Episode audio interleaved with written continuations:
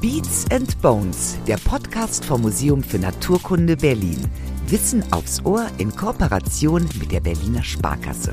Wo sollte der ganze Dreck der Berliner hin, als die Industrialisierung anfing?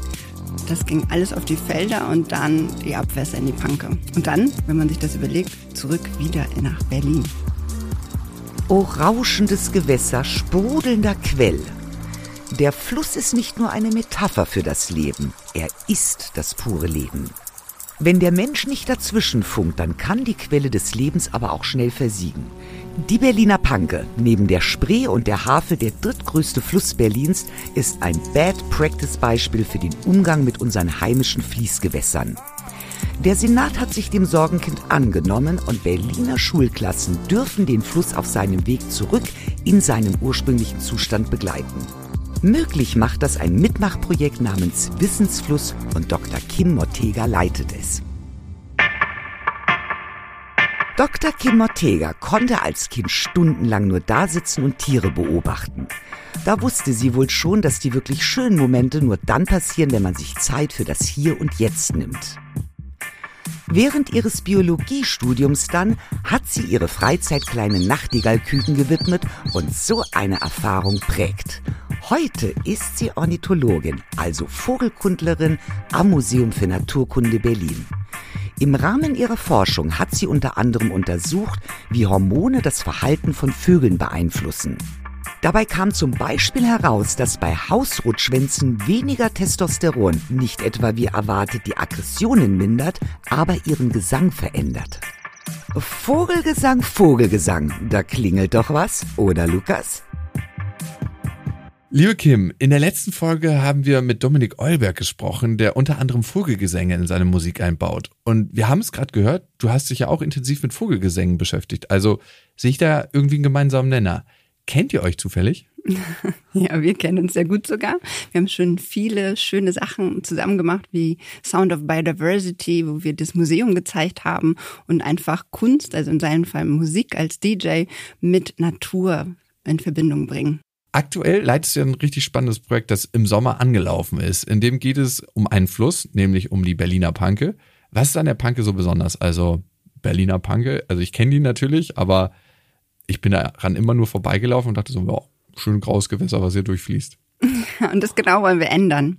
Weil eigentlich war es mal ein strudelnder Fluss, also die Pankow, so wie es in Slawisch ursprünglich hieß. Der Senat möchte gerne sie renaturieren, das heißt in den ursprünglichen Zustand äh, zurückversetzen. Und das wollen wir am Museum wirklich unterstützen mit ganz vielen Citizen Scientists. Das sind Bürgerinnen und Bürger, die einfach mit uns mitkommen und sozusagen wissenschaftlich uns begleiten. Und sie nehmen da die Artenvielfalt, also die Flora und Fauna der Panke auf. Das ist das Spannende an der Sache, dass wir das gemeinsam machen. Okay, im Moment kenne ich die Panke nur noch so als Stinkepanke. Mhm. Äh, vielleicht hat sich das schon verändert. Das war mehr so ein Spitzname aus meiner Kindheit, die man der Panke gegeben hat. Hat sie den verdient überhaupt? Ah, leider ja. Also immer noch, es ist eine Stinkepanke, es ist wirklich aus dem 18. Jahrhundert, wo wirklich ganz viel Gerbereien und die, wo die Industrialisierung anfing. Da wurde es immer, immer, immer dreckiger dort. Die, früher haben alle Leute da drin gebadet, das macht man heute wirklich eher ungern. Mhm. Es sind von der Nazi-Zeit sogar Wäschereien direkt am Pankeborn entstanden, die eigentlich von Beginn des Ursprungs von der Quelle gleich direkt die Panke verschmutzt haben. Und also dann einfach hier Abwasser rein. Einfach das Abwasser. Und heute wird es gerade noch wieder gefiltert. Da sind Tausende von Euros reingeflossen und derzeit filtriert diese Station wirklich die Panke, bevor es weiterfließt. Und dann gibt's ja sogar noch die Rieselfelder, die Ende 19. Jahrhundert entstanden sind. Wo sollte der ganze Dreck der Berliner hin, als die Industrialisierung anfing? Das ging alles auf die Felder und dann die Abwässer in die Panke. Und dann, wenn man sich das überlegt, zurück wieder nach Berlin. Hm. Stinke, Panke. Darum die Berliner bekommen das, was sie verdienen. Kann man mittlerweile in der Panke baden? Weil ich sehe immer wieder Leute, die da reinspringen und dann frage ich mich, ist das mit Haarverlust verbunden? Auch in der Spree, an manchen Ecken baden die Leute. Und dann denke ich mir, ja, warum eigentlich nicht? Weil die Spree fließt ja auch in Müggelsee, da kann man bedenkenlos baden. Und wie kommt das, dass an manchen Stellen Baden möglich ist und dann an anderen wieder nicht? Aber erstmal, kann man in der Panke baden oder sollte man da drin baden? In der Panke sollte man derzeit noch nicht baden. Aber ich würde sagen, es ist jetzt auch nicht schlimm. Also man wird keine Haare verlieren mhm. und es wird, glaube ich, nichts passieren, aber es ist noch gesundheitlich ist es noch nicht so, dass es förderlich wäre. Wie kommt es denn, dass man in manchen Flüssen an manchen Stellen baden kann und irgendwie gefühlte sechs Kilometer weiter sollte man nicht baden? Also man muss in der Panke zum Beispiel sehen oder egal welche Flüsse es gibt, Orte, an denen immer noch Abwässer einfließen, ist an der Panke derzeit noch der Fall. Aber wir arbeiten da dran und aufgrund der Renaturierung hoffen wir, dass wirklich in den nächsten Jahren sich das ändert. Wie viele Jahre, was schätzt du ein? Ungefähr so? Was gibst du dem Ganzen? Also da die Renaturierung bereits schon sehr lange gedauert hat, es hat 2008, glaube ich, angefangen und ist noch nicht viel passiert. Und es jetzt erst in Schwung kommen, würde ich zehn Jahre sagen. Okay, zehn Jahre noch. Die Wasserqualität ist mittlerweile ja aber auch schon deutlich besser geworden als früher. Der Berliner Senat hat sich der Panke angenommen. Warum eigentlich? Aufgrund der EU-Wasserrahmenrichtlinie, so heißt es, so schön, hat sich wirklich alle Länder haben sich dazu verschrieben, dass der ökologische Zustand aller Gewässer eigentlich verbessert werden soll. Und da haben sie sich die Panke genommen. Da haben sie jetzt 28 Millionen in die Hand genommen. Und in den nächsten Jahren werden zum Beispiel Meandrierung, das heißt, der Fluss darf wieder schlingen und. Wie geht das? Also in einer Stadt, da frage ich mich, meandern, das heißt, der Fluss nimmt seinen natürlichen Lauf und nimmt sich seinen Weg durch ja, meistens Wiesen oder äh, Naturlandschaften, aber in einer Stadt, da kann er ja nicht einfach so durch ein Haus fließen. Ne? Da ist er ja schon sehr begrenzt, oder? Es ist begrenzter, aber wir haben auch viele Ufer, die man ausbrechen kann. Ah. Es ist jedoch so, dass es auch zu Streit kam bisher. Deswegen hat der Prozess auch so lange gedauert, weil viele Bäume, die es entlang der Panke noch gibt, müssten gefällt werden. Aber ich glaube, dass, wenn man das aufwiegt, ist das ein kleineres Übel. Mhm. Also darf der Fluss mehr andern und dafür müssten dann ein paar Bäume weichen. Ein paar mehr Bäume, genau. Okay. Aber das geht jetzt durch. Also nicht so ganz unkomplex. Was heißt denn das noch Renaturierung? Was bedeutet das in der Praxis? Was wird gemacht? Wir haben jetzt das Meandern. Was passiert noch? Alleine durch das Meandern, da gibt es dann ja solche Ruheorte für Fische und jegliche Larven und so weiter, die dann überhaupt sich ansiedeln können.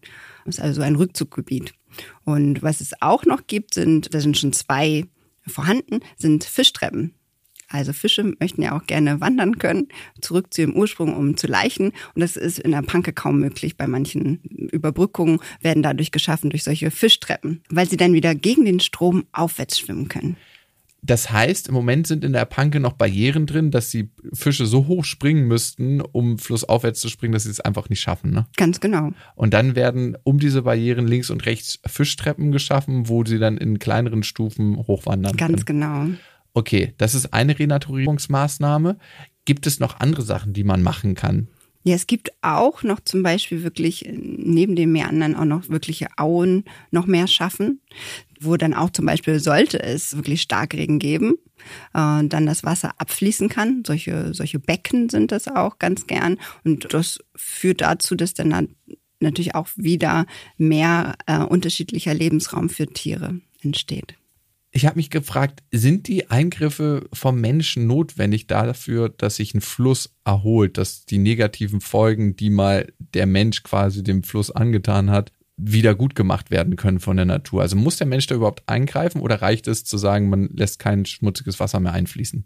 Wir brauchen auf jeden Fall Maßnahmen zur Renaturierung. Also der ursprüngliche Zustand wird ohne unser Zutun viel langsamer geschehen oder auch gar nicht, wenn es total einbetoniert ist, was ja bei der Hälfte der Panke der Fall ist. Da hat man gar nicht drüber nachgedacht, ne, was so eine Einbetonierung macht mit einem Fluss. Ich glaube, man hat über viele Sachen nicht nachgedacht und Beton da kann nichts wachsen. Wer Fluss sagt, muss auch Flussaue sagen. Kim hat es schon erwähnt. Das sind natürliche Überflutungsflächen, die sich entlang der Flüsse erstrecken oder wie J.R.R. Tolkien schreiben würde, die Heimat von Hobbits nordwestlich von Mittelerde. In dem besonderen Lebensraum hat man bisher allerdings weder Bilbo Beutlin noch Gandalf entdeckt, dafür aber einen enormen Reichtum an verschiedenen Tier- und Pflanzenarten. Die Aue ist ein Paradebeispiel für Biodiversität, eine Art moderne Arche Noah.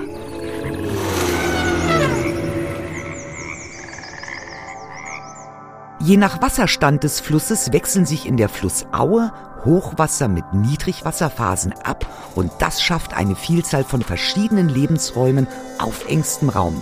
Etwa zwei Drittel aller Lebensgemeinschaften in Mitteleuropa kommen in Auen vor. Für Fische und Amphibien sind sie zum Beispiel die Kinderstube. Deswegen, je mehr Auen Einfluss hat, desto mehr Fische leben dort auch. Flussauen sind auch ein Eldorado für Tiere, die man nur noch selten sieht. Zum Beispiel für das Tier des Jahres 2021, den Fischotter. Ja, genau. Das sind die, die so ganz gemütlich auf dem Rücken treiben und beim Schlafen Händchen halten, damit sie nicht zu weit im Wasser abdriften. Flussauen bieten aber nicht nur Premium-Lebensräume für Flora und Fauna, sie schützen uns Menschen auch vor Überschwemmungen. Sie nehmen große Wassermengen auf und filtern das überlaufende Wasser. Bis zu 42.000 Tonnen Stickstoff und über 1000 Tonnen Phosphor können Flussökosysteme jährlich aus dem Wasser filtern. Das sind quasi die Britterfilter der Natur. Durch Deiche, Begradigungen, Sand- und Kiesabbau werden Auen und ihre beachtliche Filterleistung allerdings immer weiter eingeschränkt. Laut Auenzustandsbericht 2021 sind nur noch verschwindend geringe 9% der Auen voll intakt in Anbetracht der Überschwemmungen im gleichen Jahr deutlich zu wenig. Gerade das Meandern ist ja wichtig für einen Fluss, weil die Kurven Ruhe- und Leichtplätze für Fische bieten. Was tummelt sich denn sonst noch in der Berliner Panke? In oder auch außerhalb? Also nur ja, gerne, überall. Rundum. Rundum. Also Menschen, Berliner und Nicht-Berliner, das wissen wir schon. Aber was noch? Also die Panke ist an unterschiedlichen Stellen ja noch recht natürlich. Da findet man auch äh, sogar noch die ganzen Stichlinge und manche Schmerlen und so weiter, also Fische. Ganz wenige an den meisten Stellen in, innerhalb der Stadt. Wir haben auf unseren Exkursionen und, und wissenschaftlichen Untersuchungen so auch so Wasserskorpione und Köcherfliegen. Das ist eigentlich eine gute Zeiger, also eine gute Bioindikation ist, dass es der Panke an diesem Abschnitt zumindest von der Wasserqualität gut geht. Und natürlich Vögel. Also mein Spezialgebiet ist ja Ornithologie. Ich liebe es, Eisvögeln zuzuschauen. Wir haben sogar Wasseramseln im Winter und Gebirgsstelzen, die ganz seltene Gäste eigentlich sind, aber jetzt jedes Jahr wiederkommen. Die Wasseramsel mal hervorzuheben, das ist wirklich der einzige Singvogel, der unter Wasser laufen kann. Tauchen der laufen. unter Wasser singen kann. Das wäre es noch. okay, die können unter Wasser laufen. Wow ist schon eine coole Fähigkeit. Also, wofür brauchen die das? Die Wasseramseln suchen ihre Nahrung, also kleine Schnecken und auch sogar kleine Fischchen, was sehr ungewöhnlich ist für Singvögel natürlich. Okay, das macht sie unter Wasser. Das macht sie unter Wasser. Die Wasseramseln gibt es mittlerweile in Abschnitten an der Panke. Ja, eine, an der Wiesenburg, was wirklich fast in der Stadt ist sogar. Da kommen sie im Winter bisher nur vor. Das sind skandinavische sozusagen Besuchende. Und die überwintern dann bei uns. Es mhm. gibt auch Vögel, die bei uns überwintern. Es gibt viele Vögel, die bei uns überwintern. Obwohl es so kalt ist. Ja, also wenn man es mit Skandinavien vergleicht, ist alles immer relativ. Ja. gibt es Arten, die man mittlerweile nicht mehr hört oder beziehungsweise sieht an der Panke, die es mal gab? Wenn wir mit den Fischen anfangen, ist es das Bachneunauge, was ein ganz spezielles Lebewesen ist, finde ich. Äh, das äh, sieht eher aus wie so ein kleiner Aal und hat eigentlich nicht neun Augen, sondern sieben Kiem, ein Auge und eine Nasenöffnung sozusagen und sieht dann ganz zauberhaft aus. Es gab mal Otter hier bei uns, aber die kamen schon auf Stippvisite wieder zurück. Eisvögel brüten immer noch nicht an der Panke, sind also auch eher auf Nahrungssuche oder wenn im Winter die ähm, andere Gewässer zugefroren sind. Aber das sind alles Hoffnungsträger, die auch wieder kommen könnten. Wenn wir schon von Hoffnung reden, glaubst du, es wird ein Happy End geben? Also Picknick am Ufer, Vogelgezwitscher, Krötenquaken, leichtes Plätschern und Libellen suchen. Ist das in naher Zukunft realistisch oder ist das eher utopisch? Also die komplette Panke, nein. Aber ich bin sehr optimistisch, dass an manchen Abschnitten das auch bald sein kann. Und wenn man jetzt rausgeht und wirklich auch guckt und die Augen öffnet für die Natur vor der Haustür, dann kann man das jetzt schon erleben kann man irgendwann dann auch sagen, dieses Gewässer ist kerngesund und es gilt als erfolgreich renaturiert. Also wie macht man das? Muss man da die Artenvielfalt messen und wenn ja, wie misst man die? Genau das machen wir in unserem Projekt Wissensfluss. Und meine große Hoffnung ist, dass das auch für die Panke irgendwann zutreffen wird, dass die Wasserqualität gut ist und einfach mehr Natur wieder zurückkehrt.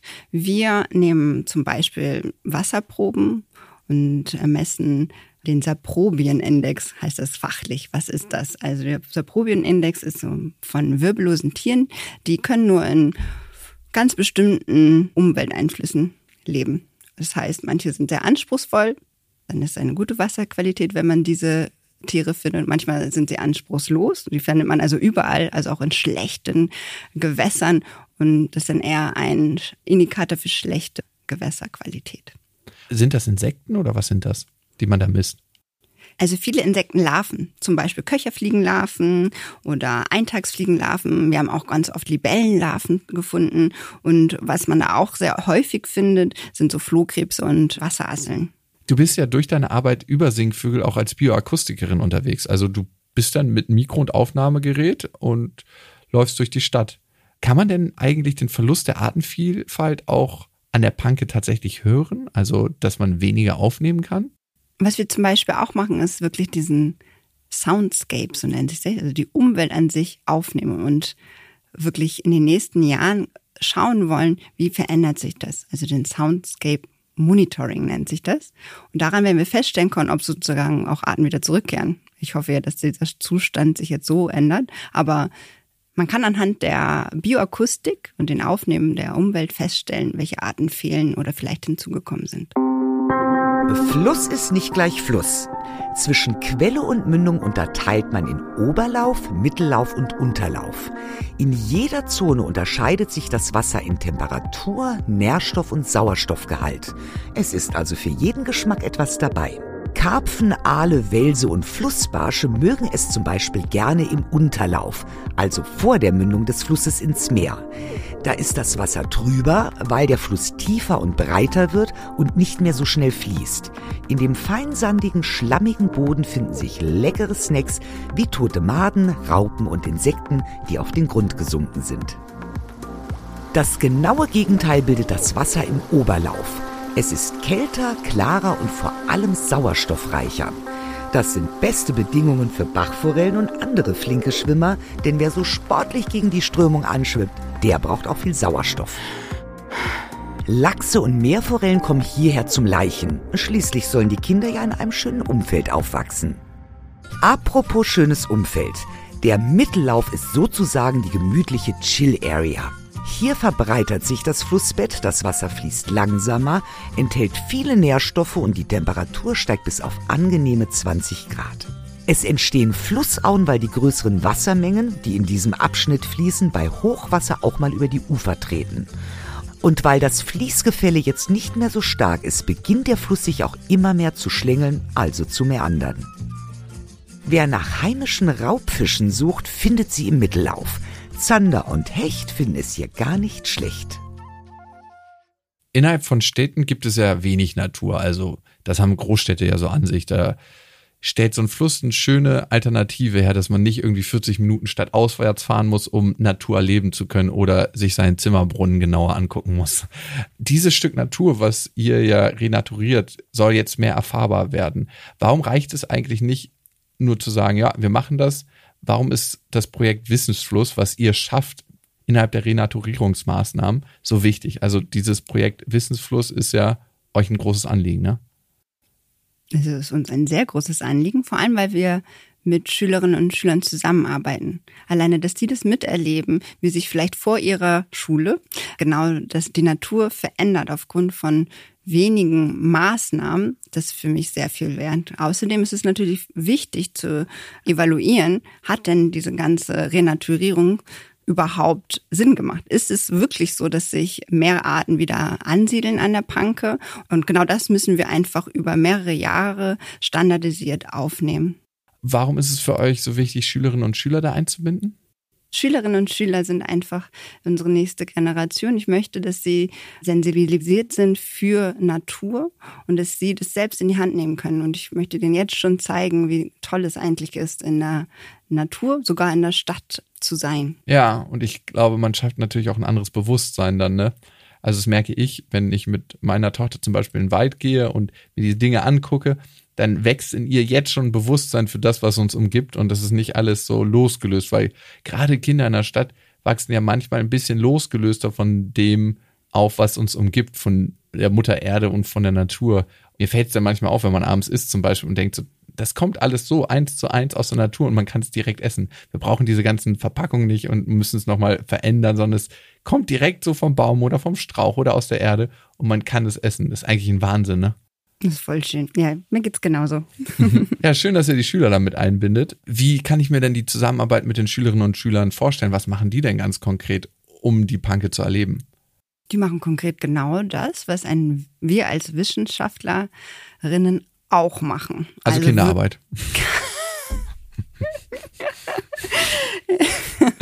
Unter dem Deckmantel der Wissenschaft getarnt. Wenn du das so äh, ausdrücken möchtest, dann aber es ist wirklich begeisternd. Also es ist ja gerade das Tolle, dass die Kinder mit uns mitkommen, als Wissenschaftler nicht nur zugucken, sondern auch wirklich mitmachen, selber die Proben nehmen und Begeisterung in, im Wasser, in der Erde, Schlamm, sogar Pflanzen sich auf einmal angucken, was total langweilig sonst ist. Und auf einmal ist da Begeisterung da. Und nur das, was wir schätzen und über das, was wir Bescheid wissen, schützen wir auch. Einer meiner Lieblingssätze auf jeden Fall, da verstehe ich. Ja, ich merke das selber bei mir. Manchmal hatte man gar kein Bewusstsein über bestimmte Sachen. Auch die Stinkepanke, ne? Fließt da halt durch, ist ein mülliger Fluss. Und wenn man erstmal merkt, okay, wie viel Leben steckt in diesem Fluss, an welchen verschiedenen Abschnitten ist er auch noch sauber und können wir diese Sauberkeit auch wieder zurück in die Stadt holen. Und darum ist es, finde ich, ein sehr, sehr sinnvolles Projekt. Die Jüngeren sind beteiligt. Wie ist es denn bei den Älteren? Was passiert mit denen denn?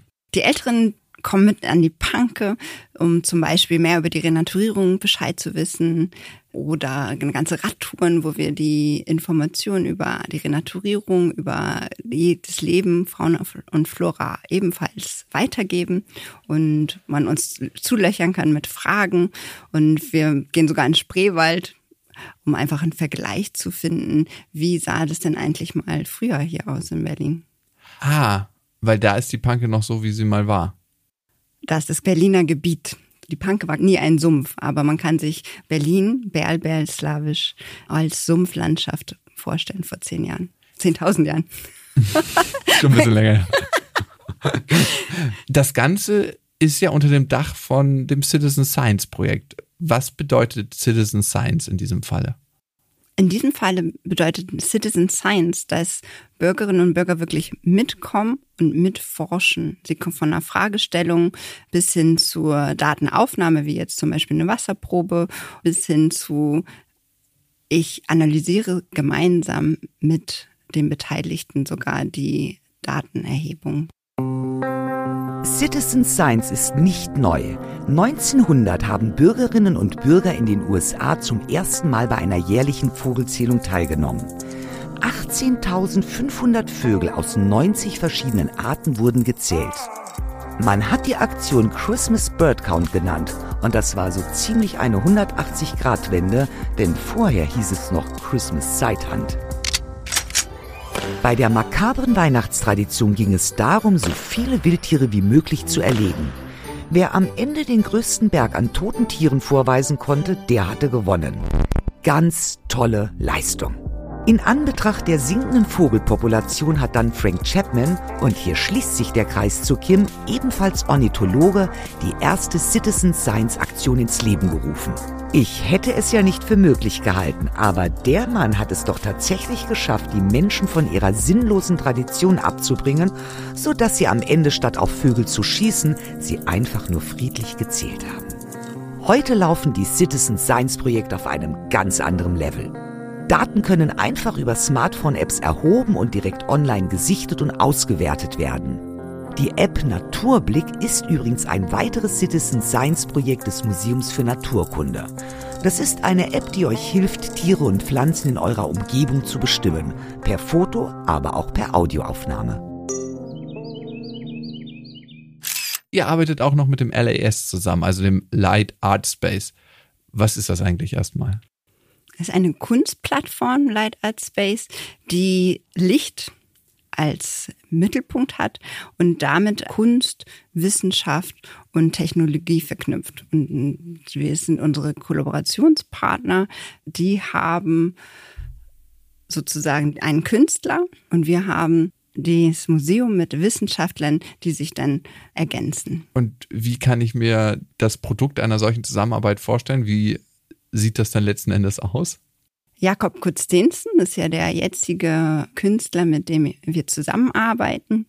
Der hat einen Sumpf geschaffen in der Halle am Berghain. Und hierfür sind wir mit ihm zum Beispiel in den Spreewald gefahren, wo er die Berlberl als Landschaft wiederentdeckt hat. Er fotografiert zum Beispiel Wurzeln tausendfach, setzt das dann digital wieder um. Und was er auch gemacht hat, ist oft mit mir zum Beispiel in die Sammlung des Museums gegangen, hat unterschiedlichste Schubladen aufgemacht, um sich auch mehr in das Thema Sumpf und wie sah Berlin aus? Was für Tiere waren früher da? Was für Pflanzen haben sich irgendwie noch um Bäume geschlungen und hat sich äh, dann mit Wissenschaftlern auch unterhalten, diskutiert und ausgetauscht. Und das schafft wiederum eine ganz coole Brücke, weil das erreicht ja Leute, die vielleicht nicht in dem Zuge vorhaben, sich mit Natur zu beschäftigen, weil sie vielleicht ins Berghain gehen wollen oder mit einer anderen Natur beschäftigen wollen, äh, Tanznatur und Kultur, und dann mit der Natur anders in Verbindung kommen. Ne? Ganz genau. Und andersrum genauso. Mhm. Also wir haben mehrere Klassen, die mit die mir jetzt ins Berghain gehen. Ja. Warst du schon mal im Berghain? Ja, war ich. ja, ich wusste gar nicht, dass da so junge Kinder rein dürfen, aber ist gut. Ihr kommt an dem Türsteher vorbei. Wenn Sie bei mir auf der Gästeliste sind, kommen Sie mit. Sehr gut.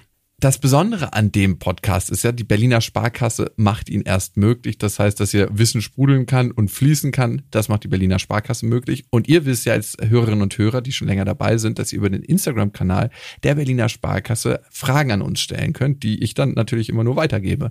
Zu den Flüssen hattet ihr auch ein paar Fragen. Und die erste lautet, kann ein Fluss einfrieren?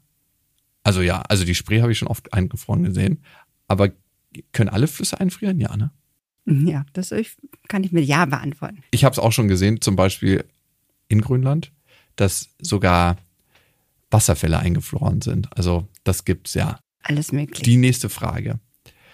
Ich habe schon öfter bei Kanutouren Haubentaucher beobachten können. Die verschwinden dann immer unter Wasser und tauchen irgendwo an einer anderen Stelle wieder auf. Aber was ich noch nie gesehen habe, ist, dass sie erfolgreich waren und einen Fisch im Schnabel hatten. Was machen die da unten eigentlich? Und fangen die überhaupt Fische vielleicht das? ja, doch, nee, sie fangen auf jeden Fall Fische. Okay. Ich habe schon beobachten können. Mhm. Bin mir jetzt nicht sicher, ob sie unter Wasser die Fische fressen, aber ich, ich habe schon mehrmals Haubentaucher Fische fangen sehen. Und dann an der Wasseroberfläche haben sie die dann gefressen. Wenn ich in der Natur bin, welche Vögel signalisieren mir, dass die Wasserqualität besonders gut ist? Das ist zum Beispiel der Eisvogel, einer meiner Lieblingsvögel, der auf jeden Fall klares Wasser braucht, um zu fischen. Weil er über Sicht fischt? Oder? Ja. Okay. Er fischt über Sicht. Und das Spannende bei dem ist ja eigentlich auch so, dass er auch so gut getarnt ist. Ne? Man könnte sich wundern, hä, der Eisvogel, der blaue Blitz, aber wenn er unterhalb am Ufer ist, dann ist er von oben auf dem Rücken blau, also mit dem Wasser verschmilzt er dann und wenn er weiter oben sitzt, ist er von unten braun. Der verändert sein Gefieder dann? Nein, nein, nein, einfach nur. Ah, von der Ansicht. An, von der Ansicht her ist er einfach perfekt getarnt, je nachdem, ob er weiter oben im Gehölz sitzt, dann ist er von unten braun oder wenn er in der Nähe des Wassers ist, ist er von Rücken blau und kann man ihn auch kaum erkennen. Und darum hat er überlebt. Liebe Kim, vielen, vielen Dank. Ja, danke dir. Eines ist sicher. Auch wenn die Panke noch nicht so sprudelt, wie sie es zu ihren besten Zeiten getan hat, Bürgerforschende und Schulklassen werden es sicher vor Begeisterung, wenn sie erfahren, was ihre Panke so alles zu bieten hat. In der nächsten Folge treffen wir Soziologe Dr. Jens Jetzkowitz und wenn ihr euch jetzt fragt, was die Soziologie mit der Naturwissenschaft zu tun hat, dann hört gerne wieder in zwei Wochen rein, dann gibt es nämlich neues Wissen auf eure Öhrchen. Ich freue mich auf euch, bis dann. In freundlicher Produktionsunterstützung der Auf die Ohren GmbH.